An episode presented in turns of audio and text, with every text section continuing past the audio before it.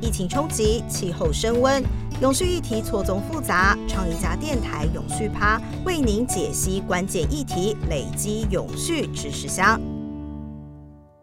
各位听众朋友，大家好，我是联合新闻网倡一家主编英峰，今天是倡一家电台第四集的节目。那我们今天邀请来到节目上的呃来宾呢，是刚刚不久呢从我们联合报独立出去，成为我们大家的公共的愿景工程基金会的两位记者苏燕成和于静。那节目呢，其实要请两位来聊聊之前愿景工程推出一档很棒的关于永续减碳的议题，叫做。减碳现实赛听起来有点紧张的题目哈，那我们很荣幸就是请到两位记者来到昌一家电台来好好跟大家聊一聊这个呃新闻专题到底在讲些什么。那我们先请燕城跟于静跟大家来打打招呼。好，呃，主持人好，各位听众朋友好，我是愿景工程的记者苏燕城。大家好，我是愿景工程的记者周雨静。哦，我们我们今天真的是很很荣幸，因为呃昌一家电台已经很常看到。愿景工程呢，在过去可能不仅只是这永续浪潮这半年来做的很多的专题哦，其实过去很多的气候啦、环境的议题，其实在联合报的时候，其实就做了很很多很棒的专题。那这一次呢的减碳现实赛听起来就是蛮厉害的，但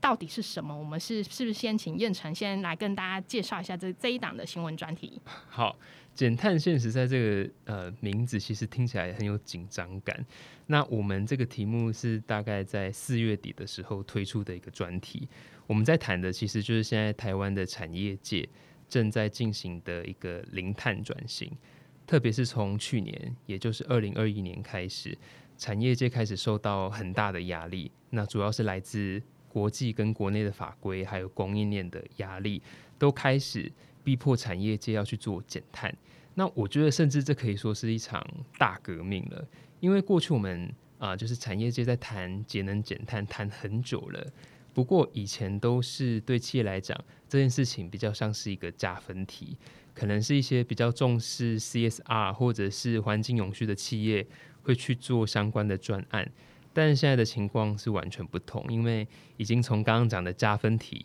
变成一个必考题，所以未来碳排放这个指标。必须要纳入啊这个企业所有营运活动的考量，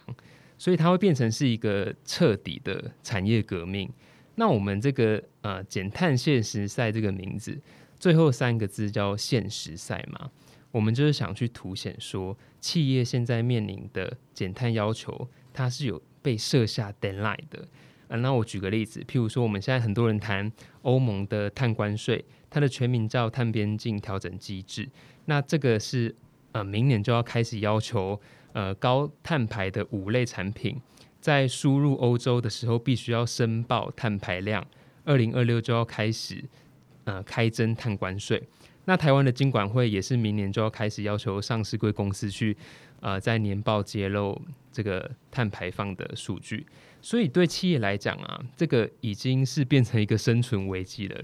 燕城其实刚提到一个很很重要的提醒，就是中小企业。我们就是其实如果有陆续观察这个永续永续议题的朋友，大家可以啊感受到，其实过去从去年一年啊一整年，都很多人从这个没有人关心到关心。那从一开始的议题的关注、资源的引入，其实都是呃大的企业走的比较先进。然后呃资源也比较多，可是其实也有另外一个呼声，其实在这一个整个的趋势浪潮，一直跟一再的被大家提说，哎。别忘了，台湾的很多的整个，不管是在国际的供应链啊，然后在整个的这个呃产业布局里头，其实中小企业其实是占了很大很大的一部分。那在这个减碳现实赛的这个这个议题哦，就倒数时间的时候，可能没有人关注它，那它到底到底该怎么办呢？所以我觉得，呃，就是燕城跟我们愿景工程基金会在这个时机点，就是提出这样的呃新闻报道的议题，其实是对大家来讲是一个很重要的提醒跟关。主是不是也可以请燕城来跟我们聊聊？说你在刚才于静提到说六家的采访的那个中小企业，比较容易看到他们的这个难处跟痛点。以现阶段来看，他们的的痛的困境到底是什么？呃，其实对中小企业来讲，呃，应该说绝大多数的中小企业来讲，目前遇到最大困难，真的就是碳盘查这一件事情。嗯，那它困难的呃问题在于说，呃，很多中小企业其实真的不知道怎么做，然后也不知道要找谁做。是。那我举一个例子好了，现在如果去 Google 搜寻“碳盘查”这三个字，嗯，会看到哎、有很多这种顾问公司要带。呃，就是可以提供这样的服务，是可以帮助你取得这样的碳盘查证书什么的。但是对这些中小企业主来讲，他会有很多的问号。第一个是这些顾问到底可不可靠？那第二个是他的，呃，就是它会不会很贵？这个价嗯格是不是中小企业主可以去负担的？那第三个其实是我们有一个，呃，有一位受访者是台湾数位企业总会的理事长陈来柱，因为他也是一直在推动中小企业的零碳转型，他就有特别提到说，很多顾问公司它可能是比较便宜，然后用一个简单的方式带中小企业去取得碳盘查，像 ISO 认证这些证书。但是它却无助于整个企业去做零碳转型的规划，也没有办法真的帮助企业去画出路径图。是。所以很多企业可能，诶，他真的花了钱拿到证书，但是他不知道下一步怎么走。很快的帮大家来就是讲一下燕城刚才提到的那个呃中小企业主面临这个碳议题的时候的三大困境哦，一个就是资讯太多，读的头头昏眼花；第二个就是说怎么来相信这些资讯，该找谁的这个信任；另外一个一一定是中小企业主更更呃担担心或者是忧虑，就是说那到底要花多少钱哦？那其实这总归三个问题，它可能指向一个呃蛮蛮关键问题，就是说其实没有一个很好的蓝图或者是策略性可以引导说，哎，他们该怎么样来做这件事情。我知道我们在访谈之前，其实于静跟燕城有分配好题目，这一题于静也也准备来跟我们谈一谈这个 这个看法。那于静来说一说，说你在采访过程里头，你你看到的中小企业主面临这个这个议题的时候，它的难难处跟处境会是在什么地方？中小企业其实涵盖了各行各业很多种类别。那我们的政府要辅导中小企业做碳盘查，其实是像工业局，它有提出一个碳盘查计算机，金好算计算机，它是嗯。主要针对就是说制造部门的中中小企业，它可以去利用这个计算机概算出自己的燃料使用啊，跟诶电力使用后大概会有多少的碳排放。但是我们在采访过程中也发现，除了工业局以外，中小企业处还有我们环保署，其实都有要推出这样子的计算机。所以，其实对中小企业主来说，他们可能会有点困惑，就说有三种计算机会不会算出三种数据？那就是数据太多，工具太多，有时候就是会造成写功课的同学头也有点困扰，这样子。的确，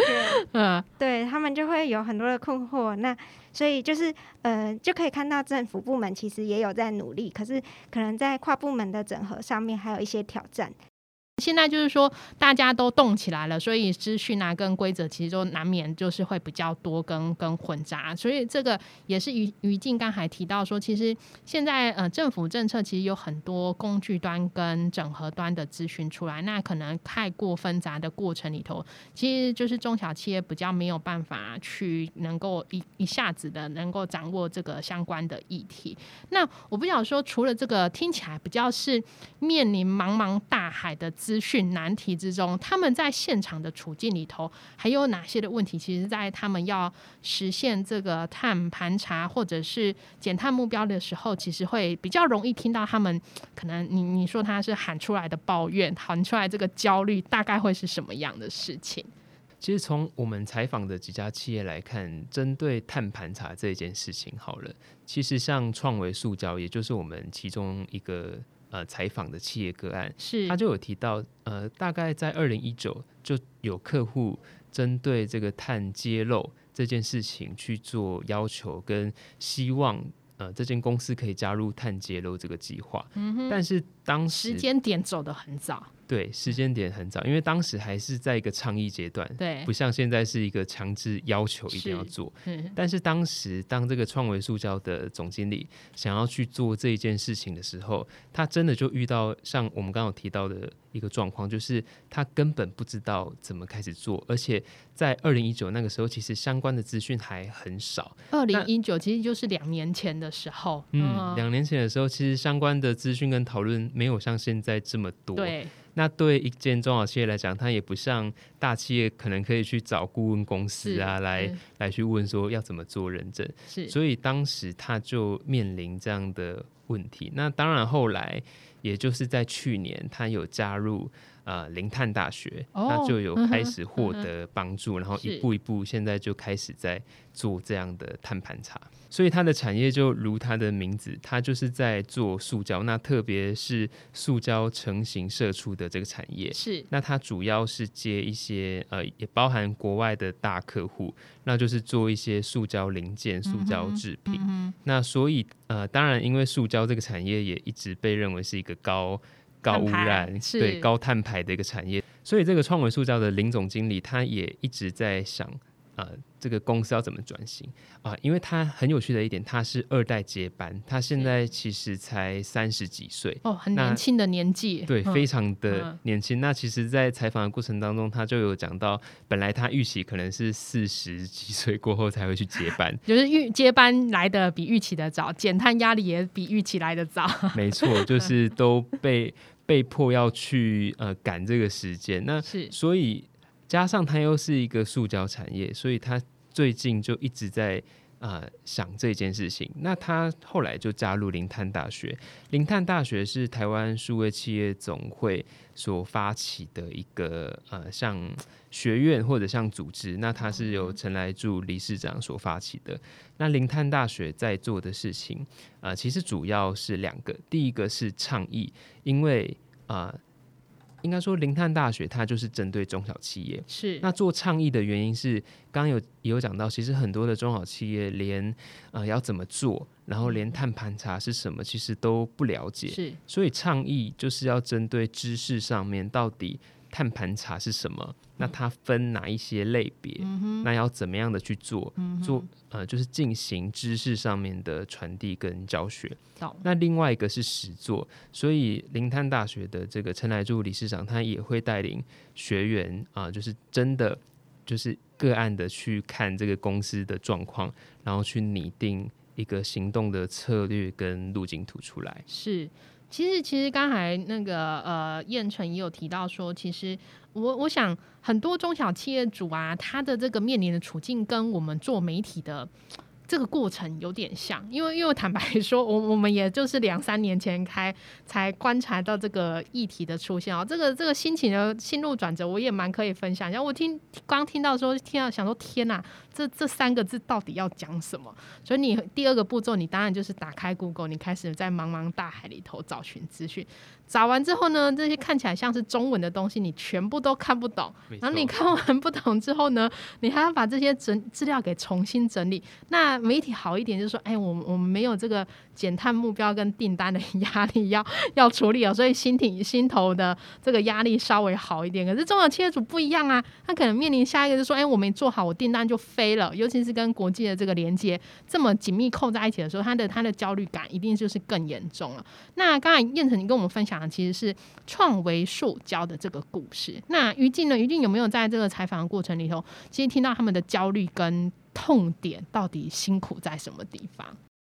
台中金鸡是在台中的大肚山那边的一个精密园区，就那边有很多的诶机械业群聚在那里，然后就是有包括上下游。那我会对这一间企业很印象深刻，是因为他们也是做的很早。那不只是做得早，他们其实也都就是因为本身机械业这个行业是，它就是形容像是一个呃联盟一样，透过就是这个台中金机，它其实算是比较龙头，就是比较大规模的机械业。那他就说，其实同业不管上下游客户或者是他的供应商，都会一直去问说，到底什么是碳盘查，然后他们到底要怎么做，然后现在到底会不会被呃整个国际政策去实际的影响到他们的订单。嗯哼，对，就有传达出这样的焦虑。然后我会觉得比较印象深刻的是，这一间台中金鸡，它并不只是自己想要把这个碳盘查跟整个减碳的流程做好，它其实是很希望可以带动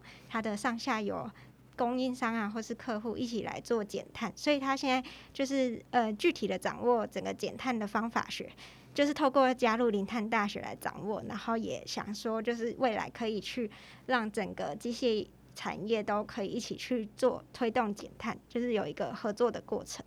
了解，我们其实就是从于静刚刚分享那个台中经济嘛，哈，台中经济这个过程，其实又又可以再次。印证那个我们台湾中小企业主这个能量，没有方法的时候，我们就自己来找方法。所以它也有一个本身聚落的，就是产业的特性，本来就是聚落型强，然后这个结盟性强，所以在这个减碳议题上，也相对就是会用这样的方式来解决。那在刚才其实谈了两家都有类似。呃，聊到一点点他们怎么样具体来做，可是这个过程呢，其实除了他们讲这个现场的难、法规的难，跟这个呃资讯跟很多要怎么样减碳目标达成的困难，可是，在采访过程里头，我不晓得说燕城跟于静有没有什么样他在分享的过程里头，其实他们的进展跟观念。其实是超乎你们在采访之前对于他们这个这个印象之外的收获，其实是在这几家的中小企业主所展现出来的能量。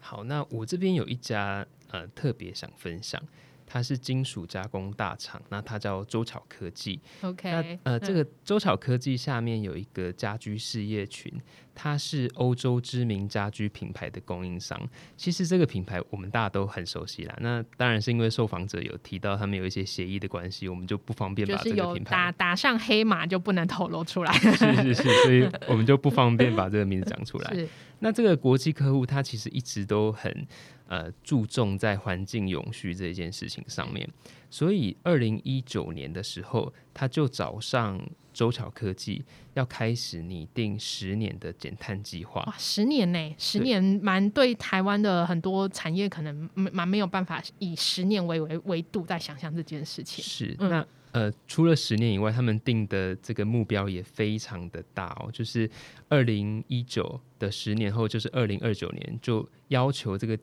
周巧的家居事业群要达到减碳百分之八十，然后百分之百使用再生能源，所以这是一个非常。困难，蛮蛮蛮 蛮压力蛮大。我如果是周巧科技的这个总经理，我我觉得我我那天如果接接受到这个国际大，我我应该会睡不着。没错，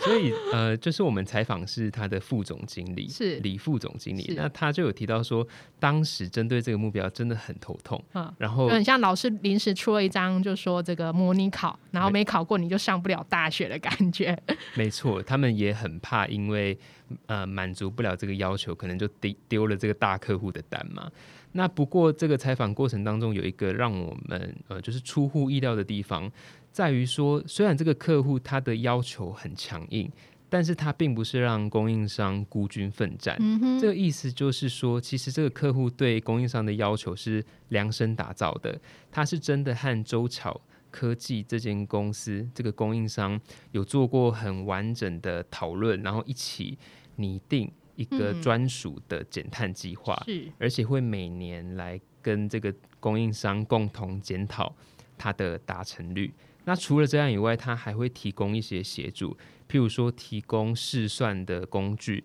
提供呃知识库。那这个知识库里面会有。呃，就是比如说欧亚的其他供应商怎么做减碳？OK，对，那所以其实那个副总经理就有讲到，这些帮助对他们来讲，其实真的是有用的，而且不会让他们觉得说，哇，这个可能呃，只有只有那个呃那个上游的品牌商只会丢要求，可是就是把他撒手不管的感觉。没错，没错，所以这个案例我觉得是让我们很印象深刻，嗯，然后也呼应到现在台湾。湾呃，产业界还有整个经济部都在推一个叫“以大带小”，没错，希望大企业带领上下游的中小企业去做减碳。那所以我们也很期待看到台湾的大企业在呃要求呃是上下游的中小企业去做减碳的同时，也可以给一些帮助，不要让他们好像是被 feel lonely 这样子。没错，好像设了一个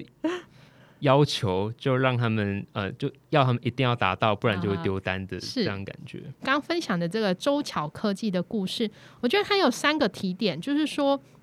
除了国际的品牌有要求，那它其实也设下目标，可是一方面呢，它陪着你一起来做，那它还甚至跟你就是每年的 review。这个东西我们可以怎么样的改善？然后 review 之外呢，他还提供他们其他已经做过的别的国家、别的区域的这个做法可以怎么样来做。所以这个其实可以让其实现在倍感很多倍感焦虑这个中小企业，其实心里头会比较安定一点，发现这个目标不是只有自己的事情，其实是跟着呃你的订单、你的客户，其实是一起走跟一起前进。所以这个也呼应到刚刚燕城啊、提到的说，其实包括今年四二二地球日，呃，参务总统。他在呃参加的活动里头，其实也有提到这部分，就说诶，怎么样产业链要以大带小，然后带着产业链来做。我我发现其实很多的台湾的大型企业都有这样的意识，可是做法到底可以怎么样做？刚才呃燕城分享这个故事，其实就是有一些呼吁，那甚至有做法可以让我们比较有能量的大型企业可以有一些帮助，可以让我们中小企业不要那么焦虑，甚至有做法可以一起来来做跟持续的陪伴。那于静呢？于静这边有没有什么故事可以分享给我们？是我想要先呼应燕城，他刚刚提到，就是我们也很关心说国内的大型企业，它有没有真的做到以大带小，所以我们就去找了台积电的一个供应商，他是做滤网的一间叫做绿能的公司。那这一间公司，我们原本是很想要知道说台积电对它的要求是什么，结果后来发现它其实还没被要求，但是它就已经做了非常多的呃，可能在制成，就是比方说他们的滤网研发是透过一种循环经济的概念，可以重复使用。那它除此之外，它的厂厂房啊，就是新在台台南要新建的这个厂房，是以碳中和为目标。就还没有该之前，你先把目标先把它先设想出来，可以来怎么做？对，就是它等于是走的很前面，甚至是比北欧的公司还要前面。因为就是这个董事长呢，他其实原本是在北欧的一间也是做滤网的公司服务，然后他就有发现说，这个滤网它是整组整组，就是为了让半导体业的这个精密制成的微小物质可以被过滤掉，然后它是很需要这个滤网的。可是过去的滤网设计都是，嗯，可能用完就整组要丢掉，但它嗯其实就是用完就丢的这种抛弃式的的使用法。对，但它就是加了一点点的设计，就让它可能不用呃一次就丢掉，可以重复使用之外，就是呃就可以减少很多焚烧造成的碳排这样子。嗯哼，所以这刚才呃于静分享是这个绿绿能公司的这个故事，对不对？嗯，那其实，在这个故事里头，也有分享到说，其实台积电也是陪伴着他们一起在一些呃观念跟做法上的改善。燕城在分享的故事里头，其实就是有提到一点，其实，在很多的中小企业主里头，他真的是。呃，突然的接受到要求，他其实是真的不知道要怎么样来做。那反而有大企业前面啊、让他们知道他们其实是一个命运共同体，不是一个出功课的老师的时候，他们心情上可能就是会有比较能够有有一点安心的感觉。然后在做法上，可能呃国际大厂或者是台湾的很多很多的大企业，反而在资讯上跟趋势的掌握上，反而可以给他们贡献的更多。嗯，对，我们就是有发现说，其实中小企业它不管再小，它的贡献有多小，可是其实就是如果你从事整个生态链制成来看，就是再小的贡献都是贡献，它都可以去帮助供应链去减少碳排，所以每个人都很重要。懂，其实其实今天早上我也听了一场论坛哦，就是呃有有个数据，好像我也是第一次听到，我听我听到的时候，其实有一点点的的惊吓，就是说，其实台湾的中小企业的这个数量竟然一一一百一百多万家，一百五十万家。我其实虽然知道台湾的中小企业很多。但我没有想到有这么的多。那当然里头有，但是根根据这个减碳压力有有不同的。不同的压力值，不是现在所有人都 on board 马上去处理这个减碳压力，那想必呃接下来一定是一一波一波的会轮着轮到你身上哦。所以我觉得在这个时机点，把中小企业主所面临的减碳困境提出来，我觉得是一个很必要的过程。也跟燕城还有就是于静想多聊聊，就说。那因为刚才刚才有提到说，愿景工程在推出这个呃减碳现实赛的时候，其实有很多的用意，最终他还是想呼吁这个议题的重要性。这个呃，想跟大家来说些什么呢？是不是也可以请燕城跟于静跟我们分享一下？好，我呃做完这个专题，应该说做的过程就一直在想，那对。我们每一个人来讲，这个题目跟我们有什么关联？是因为呃，愿景其实不算是一个纯财经的媒体，所以我们希望做出来的专题是很有公共价值，那跟公民的生活是有关系。那我自己是觉得减碳现实赛这个专题，它虽然呃表面上它是一个产业题，但是它跟每个人的生活都有关。怎么说呢？因为其实我们生活的是一个高度商业化的。世界，那比如说我们通勤的时候要搭车嘛，嗯，那我们每天要使用很多的产品，比如说洗发精、牙膏、沐浴乳，那也包含我们吃下的食物，其实这些都是产业的一部分。嗯哼，那所以呃，对每一个公民来讲，只要这个产业的减碳转型，它做的顺利、做得快，那我们每一个人的碳足迹就自然会减少下来，就自然会降低下来。所以。呃，其实我觉得这是一件很可以期待的一件事情，是因为假如产业的减碳做得快，其实也代表我们生活的这个社会、这个家园会越来越呃永续，会越来越干净。那也代表着我们过去几年，其实我们在媒体还有舆论上都一直在谈论像空污啊、旱灾，然后像大家听起来比较有感的环境议题是，然后像强降雨这样的呃气候变迁带来的灾害。那但是如果我们这个产业的转型可以推动整个社会走向低碳化，其实它就是会很直接的影响到。我们的生活，然后给我们一个很值得期待的未来。就我自己作为一个读者，初初读到这个减碳现实赛的时候，我我的确是把它理解是一个产业的题目，是一个经济的题目。大家讨论说，那中小企业主他到底要什么样来解决这个问题，回应这个问题？那现在遇到的一个一些状况跟可以怎么？那那也是我们作为读者在理解题目的时候，通常一个很直线的一个思考的面向。可是燕城有提到一个提醒，就是说。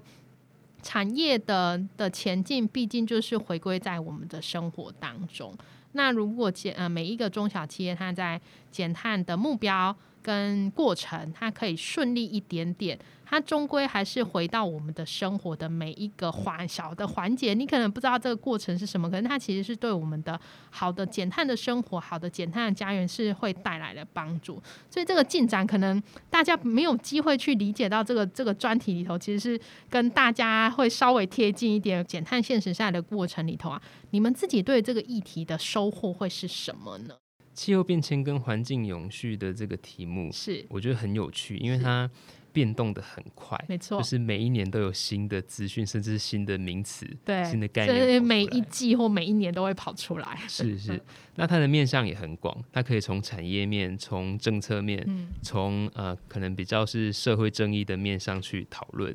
那不过我觉得，嗯，我很喜欢这个题目，是因为它就像刚刚有提到，它可以描绘一个未来的愿景，嗯，让我们对未来产生一些想象跟期待。那我自己的收获，也就是这一点，就是我会对自己生活的地方，对我的家园有更大的期待。我会期待产业做了减碳的革命以后，十年后的台湾，或者说全世界的生态都更永续。那没有任何人，没有任何族群，也没有任何的国家会因为气候的变迁而受到伤害。那我我觉得对我来讲，这个题目还有几个启发。那这个是我。呃的，这个是我们专题的其中一位受访者，他就是行政院能源及减碳办公室的副执行长林子伦。林子伦老师，我们很常听到他的名字。没错，林子伦老师在受访的时候，其实有提到一点，他虽然只是带过，但是我很有印象，就是现在很多人针对呃减碳这件事情或讲零碳转型这件事情，开始在讲商机，这个是一件好事啦，就是代表要去创造一些诱因，让这个事情能够更快速的发生。但是呢，呃，商机不能解决所有的问题，嗯也就是产业的力量，它只是其中一个面向。所以，其实对我来讲，我呃也因为愿景工程扮演的角色，它不只是一个只为呃企业或产业界服务的媒体，是，所以呃，其实我自己做完这个专题，也会开始更去关注那在社会面，比如说能源贫穷的问题，嗯那农村发展跟光电怎么。或者是呃再生能源的发展怎么做结合的问题，还有呃讲广义一点，就是公正转型这件事情要怎么样的去推动，才能够让呃台湾或整个世界在做这个转型的过程当中，不止环境面可以达到永续发展，在社会面也可以兼顾平等跟包容。所以我觉得这个题目真的很有趣，它的面向很广。那我觉得就是一对记者自己来讲。就是一个怎么做都做做不完的题目，有我有我有感受到燕城的热忱，是我我觉得我刚才听燕城里头，我我还蛮喜欢两个分享，一个就是说我们在聊这个议题的时候，他有时候聊起来就好硬哦，好严肃啊，好产业，好商业。变成有提到一个，我觉得蛮听起来蛮温暖的，我自己很喜欢，就是说它其实是一个希望的题目，就是说我们现在做的一些可能讨论呐，然后改变，其实它它是希望解决一些问题，然后对我们可能是减碳或者永续的这个。呃，议题它是有一个理想的愿景所在，不管是他说，哎，我们要减这个温度要控制在多少度之下，又或者是说，啊，我们要顾及生态、顾及环境，它是有一个你理想的一个面貌在前方，所以以至于我们现在要做这些事情。那刚才呃，燕城也有一个提醒，我也觉得其实是。我们这半年来关注里头，因为刚刚如燕城一直讲嘛，这个议题一直在滚动。我们就是哎，过了一季，这个议题又又走了，走到什么方向？又哪些问题又跑出来？真的是做 做记者也是蛮头疼，因为议题一直跑出来。他提到一个公正转型的问题，这个我也还是想呼应到这个是这蔡英文总统，他有提到这件事情嘛？他当然是从呃减碳目标开始谈，那从产业面的开始谈。但他也有在一个段落里头，其实去提到了一个一个重点，就是说，在完成减碳目标或者是我们近邻管转型的过程里头，其实是不要去忘掉那些资源。然后呃，就是资源少，然后相对弱势的那一群人，不应该在过程里头去忘记他们。所以刚刚也有呃，就是燕城也有提到说，其实这个商业呢，跟跟很多的能量的发展跟转型是一个好的方向，有商业的力量能推动的更快。可是我们还是不应该有忽忽略了可能有跑出来问题，也记得要去看一看这个问题到底会在什么时间点来来发生了。所以这这两个分享，我刚刚听燕城听完，其实是蛮有感。触的那于静呢？于静有没有什么可以分享给我们的？我觉得做这个专题，我们就是接触了一些产业面的。呃，问题啊，或者是产业面，他们是怎么样去推进这个零碳转型？所以就会发现说，其实过去那个环保跟企业可能是对立的状况，其实是在现在的阶段是有一点被打破的。嗯哼，对，就是像刚刚提到的塑胶产业，好像大家会觉得说它是一个很不环保的产业，可是它其实是提早就加入了碳揭露计划，然后甚至它现在会去诶去思考说要怎么样减少塑胶的含量。怎怎么样去运用回收的塑胶去做这个循环经济？所以，呃，我觉得蛮大的启发就是说，现在不管是塑胶啊，或者是水泥石化业那些排碳大户，其实大家都动起来，就是加入了减碳的行列。那我觉得这个对一般公众来讲，也都会是一个比较振奋的一个现象。国家的二零五零近零碳排的路径图也已经出来了。虽然就是大家可能过程中会有很多的想好奇，就是说到底现在的路径图可不可行？然后或者是我们就是有很多创新科技，比方说氢能啊那种创新海洋的新的能源的议题跟名词，我们又要头痛的名词又要跑出来。对，就是大家可能会有很多的困惑，然后不知道。到底能不能完成这个二零五零近零碳排的目标？可是就是刚刚我们提到那个林子伦老师，他也就是说，现在呃，我们的思维要整个改变了，不是去质疑说到底能不能达到这个目标，而是去想我们一定要达到这个目标，那我们现在应该要做些什么？那我觉得这个也是一个比较呃，算是正向的去面对这个议题。然后，而且其实台湾也不孤单，就是全世界很多国家都一样，就就是朝这个目标在前进。对。懂，我刚刚也是听于静这个分享，我我自己也有两个感触跑出来。以前呢，刚才于静其实有听到一个一个看法，就是说我们以往啊，环境跟企业总是被摆在对立的两端。那这一次好不容易大家这个以终为始的目标，大家的困难跟难处终于是站在同一条船上，所以这个不管是谁都不管你以前是站在环境面的。你站在这个企业面，你其实都要来回应这个减碳或者是呃气候危机的这个相关问题，也也让以往可能大家会被放置在可能光谱比较远的两端，有机会能够有对话跟一些呃思考，会把对方的观点跟看法给一起给含纳出来。就刚刚于静讲说，诶，怎么会以前觉得做做塑胶做社畜就。怎么会来想说嗯环境这件事情？其实是有一个机会来谈这件事情哦。那另外一个我也想回应这个于静刚刚谈到，就是说，当然一个呃，就是关于减碳近零的路径图出来的时候，其实过程都其实坦白讲都都蛮蛮纷乱。大家会觉得说，哎，这个过是不是到底能不能做？然后提出来有目标，然后又没有解放的时候，其实。有时候大家就说：“哎，怎么乱糟糟的吼？怎么好好多议题跟跟解放可能也不这样做。可是回头来想，其实这个目标一拟定之后，其实大家反而呃意见跑来跑去，然后做法跑，反而反而有有动起来跟对话的机制，反而在这一阵子的过程是陆续的成型。我我其实是在这一阵子在关注这议题的时候，其实对这两个呃过程其实是有蛮蛮多的。”呃，收获跟启发是在这里头的。那我自己一个感受是，我很难得看到有一个议题是全方位动起来，全方位动起来，就是说，那媒体有自己的责任来来呼，就是说呼吁大家要关注这个议题。那很多的产业端或者是每一个每一个那个小小的大众也都对意识到这个问题，可是。呃，不见得能能够马上的提出解放，可是大家好像是能够理解到这个问题跟方式，然后试图从自己的角色上看看有哪些的做法是可以来提出来跟完成这个，可能是台湾是二零五零的减碳目标，全世界可能也是有这个减碳目标